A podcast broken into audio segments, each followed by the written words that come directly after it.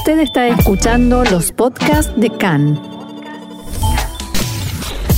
CAN, Radio Nacional de Israel. Es momento de hablar de arte y cultura aquí en CAN en español, pero hablamos de cultura y de arte latinoamericanos y para eso ya está en comunicación con nosotros Jorge Novominsky, que es fotógrafo. Hola Jorge, ¿cómo estás? Shalom y bienvenido una vez más a CAN en español. Hola, muchas gracias. Eh, estoy muy bien y muchas gracias a ustedes por este reportaje. Un gusto y bueno, te estamos eh, llamando porque como lo habíamos anunciado y tuvimos una entrevista al respecto también, se está desarrollando en la ciudad de Tel Aviv la Semana del Arte Argentino y una de las invitaciones, una de las propuestas es una muestra tuya de tu arte. Contanos eh, qué estás exponiendo.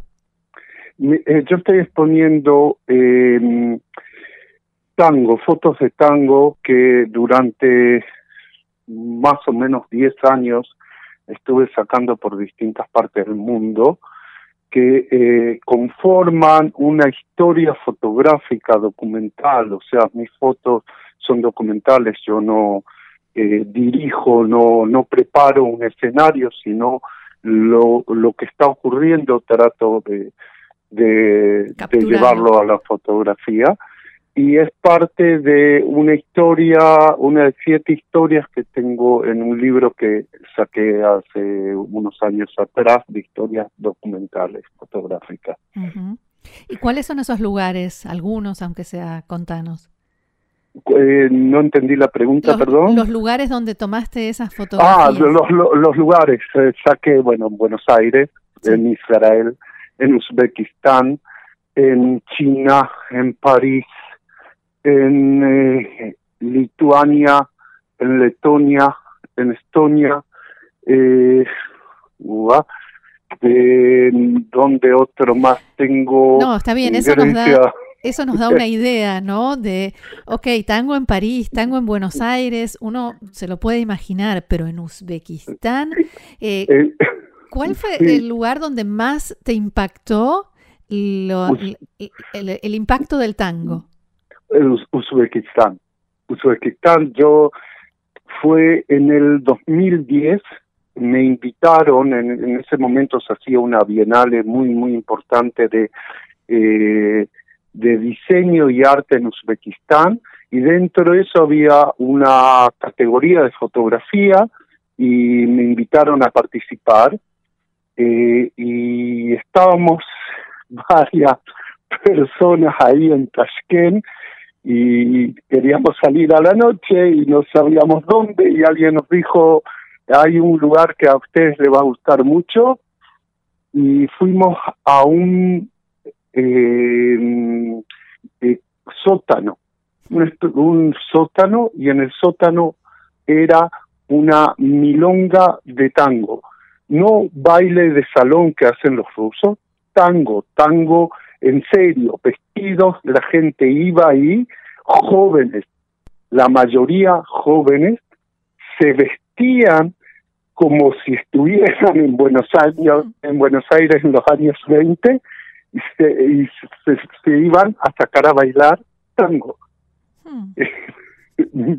me, me impresionó, fue la, la cosa más, porque Uzbekistán es lo más lejos que nos podemos imaginar de, de, la cultura del tango. Ahora, en, en todos lados el tango, con su cultura, eh, eh, está ahí, es algo que ya yo creo que ya no le pertenece a Buenos Aires, lo pertenece al mundo. Así es. Así es. Eh, ayer lo hablábamos con un músico que, que, vive en Viena, un músico israelí que vive en Viena y se dedica al tango y además hace tango en yiddish. Pero bueno, eh, volviendo a tu exposición, eh, que cuando no fotografías tango, ¿qué haces? Cuando no fotografío tango, ¿qué hago? Uh, saco fotografías de otras cosas. Yo eh, eh, aparte de estos proyectos documentales, que son proyectos que, que yo mismo lo, los, eh, los pienso, los produjo, lo, los hago, yo vivo de la fotografía, o sea, yo ni saco fotos para eh, el Ministerio de Relaciones Exteriores de Israel las visitas oficiales. Soy uno de los fotógrafos oficiales del Ministerio de Relaciones Exteriores. Eh, trabajo también para el Museo de Yad Vashem. Trabajo como freelancer en, eh, en el diario Yediota Jaronot. Trabajo como freelancer en la eh, eh, agencia francesa de noticias, AFP, tengo una cantidad de clientes, o sea, soy freelancer y estoy todo el tiempo sacando fotos, fotos que me piden, o sea, me mandan a sacar y en el medio trato de hacer proyectos que a mí me interesan. Y son proyectos de años. Eh, estuve siete, ocho años sacando fotos de beduinos en las aldeas no reconocidas por el Estado de Israel. La parte cultural de algo es algo que a mí me interesaba muchísimo y estuve ahí eh, sacando fotos de, de su vida del día a día, de cómo ellos viven, cómo es su cultura, cuáles son las diferencias, los cambios, las situaciones políticas, la, eh, sus trabajos, sus diversiones, sus casamientos. Eh, mm. eh, yo trato de buscar esas cosas y después trato de sacarlas afuera. Eh, en general salen, o sea, le he vendido esas historias muchas veces, o sea, la BBC me compró estas historias fotográficas, sí. distintos eh, magazines de, del mundo suelen, suelen salir cuando tengo suerte y les gusta a los editores. Sí, debo decir que como periodista he visto tu nombre varias veces en eh, agencias de noticias e incluso una agencia de fotografía israelí, eh, donde sí aparece tu nombre en eh, fotografías periodísticas, que no, no es lo mismo que estos proyectos mm, ¿cómo te preparas? ¿Estudias antes, por ejemplo, para ir a fotografiar el día a día y la cultura de los beduinos que viven en el sur de Israel? ¿Te preparas antes o te dejas sorprender? Mira, yo voy estudiando, siempre voy estudiando intelectualmente qué, es lo que hay y trato de eh, que conocer a alguien, no entrar de golpe. Sino ir despacito. O sea, mi, idea es que se olviden de mi existencia cuando, cuando saco foto. Entonces. Claro, que no posen. Eh, claro, que no, que yo no intervenga, que no haga cosas porque yo estoy ahí con una cámara. Mm.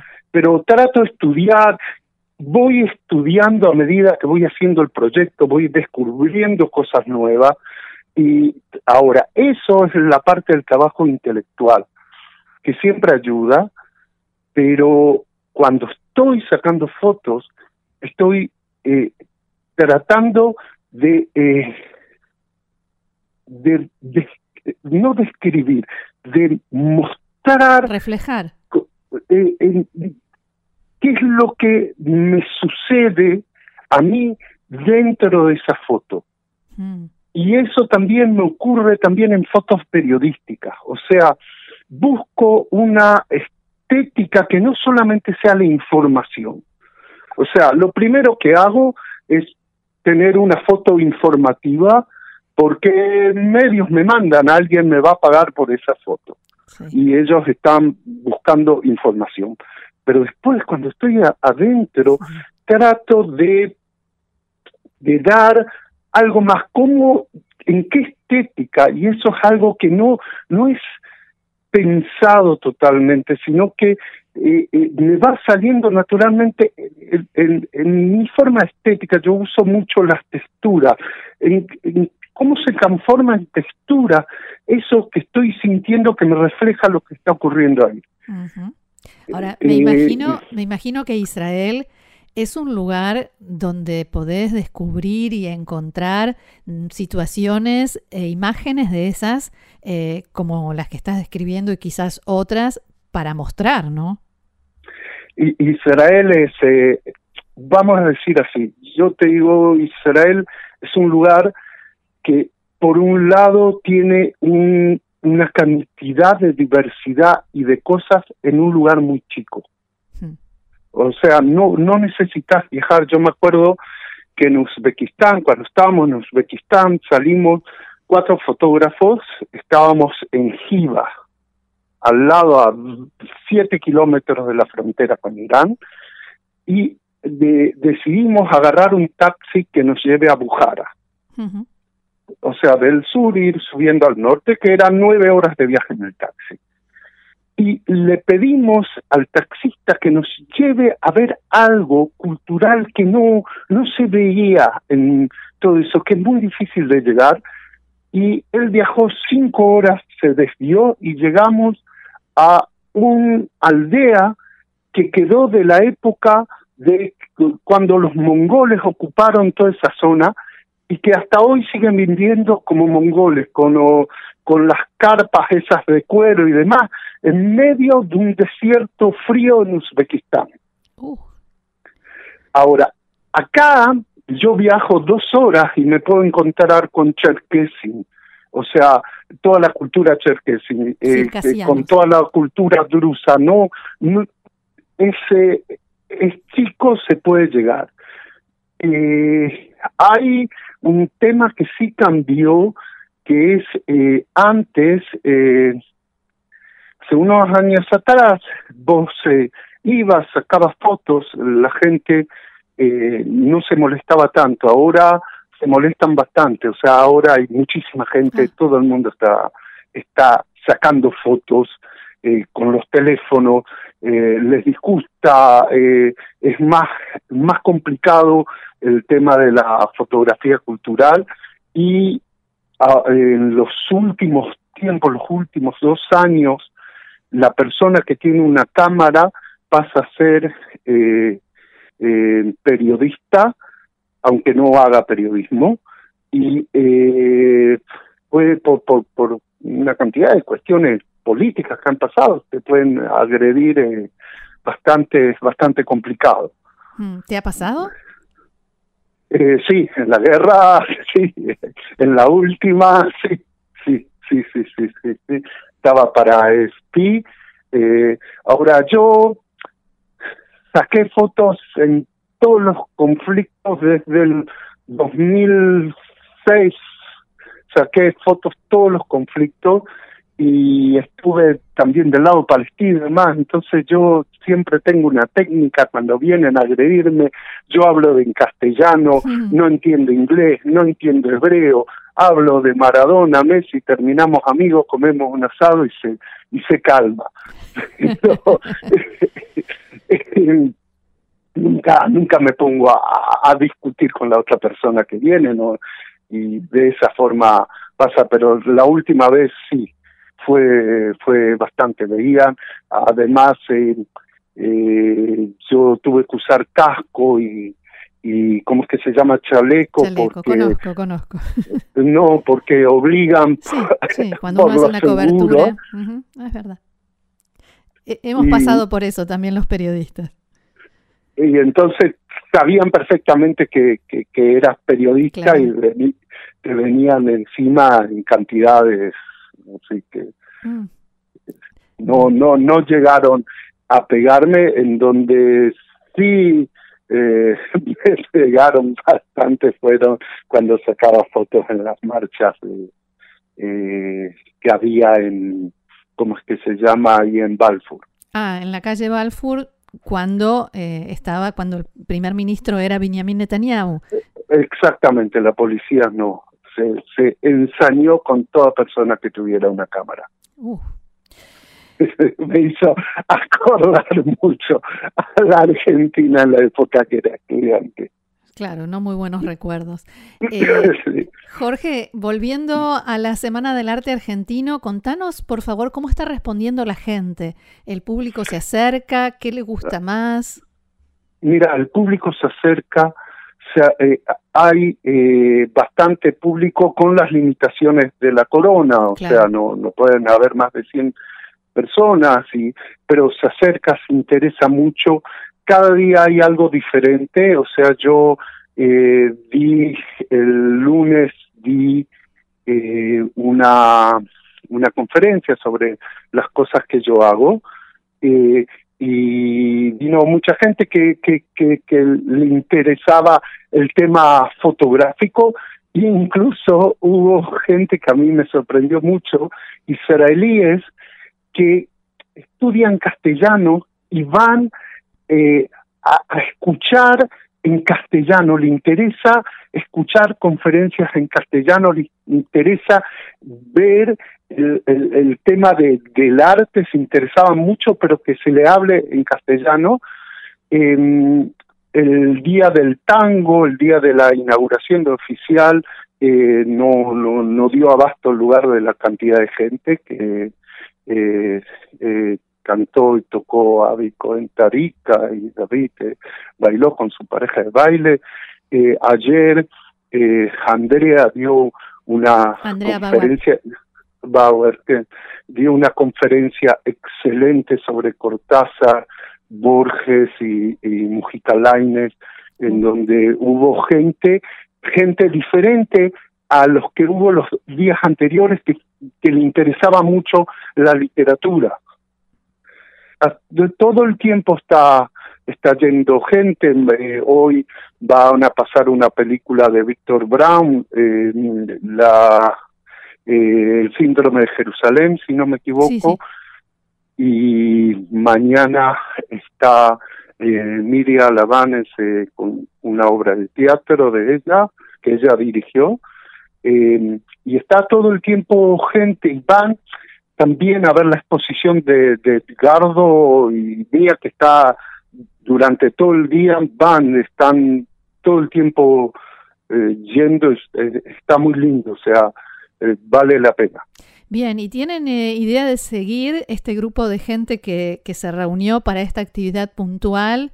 ¿Piensan seguir adelante, hacer más cosas juntos o por el momento no? Mirá, no, no nos sentamos a, a, hablar porque esto fue eh, medio con, con la ayuda del instituto, con la ayuda de la Embajada Argentina, pero también con, con, con mucho esfuerzo de nosotros y cada uno está inmerso en sus otras actividades. Eh, te digo la verdad, no, no lo hablamos, espero que que, siga y que, que se pueda incluir muchos más artistas que, que hay argentinos y que se están acercando y que hacen un, arte eh, muy muy buena. Y eh, a mí a mí personalmente me gustaría que eh, porque esto fue todo en castellano o sea fue para el público argentino. Eh, a mí mi idea en adelante, si vuelve a ser una cosa así, que entre también el hebreo para que el público israelí, el que no, no sabe castellano, pueda, pueda entrar a, a, este mundo. Claro. y conocer. Claro, conocer y poder combinar. Eh, Pero. Sí, no suena fácil, pero sí muy, muy interesante, ¿no? Sí, y, ampliar también a lo más allá de lo argentino, lo sudamericano, lo latinoamericano en general. Ah, eh, ay, ay, eh, yo me acuerdo en, en, mi exposición hubo unas chicas chilenas y colombianas, eh, una mujer chilena, una abogada, o sea, va va gente latina. yo me refería a mostrar también, no solo el arte argentino.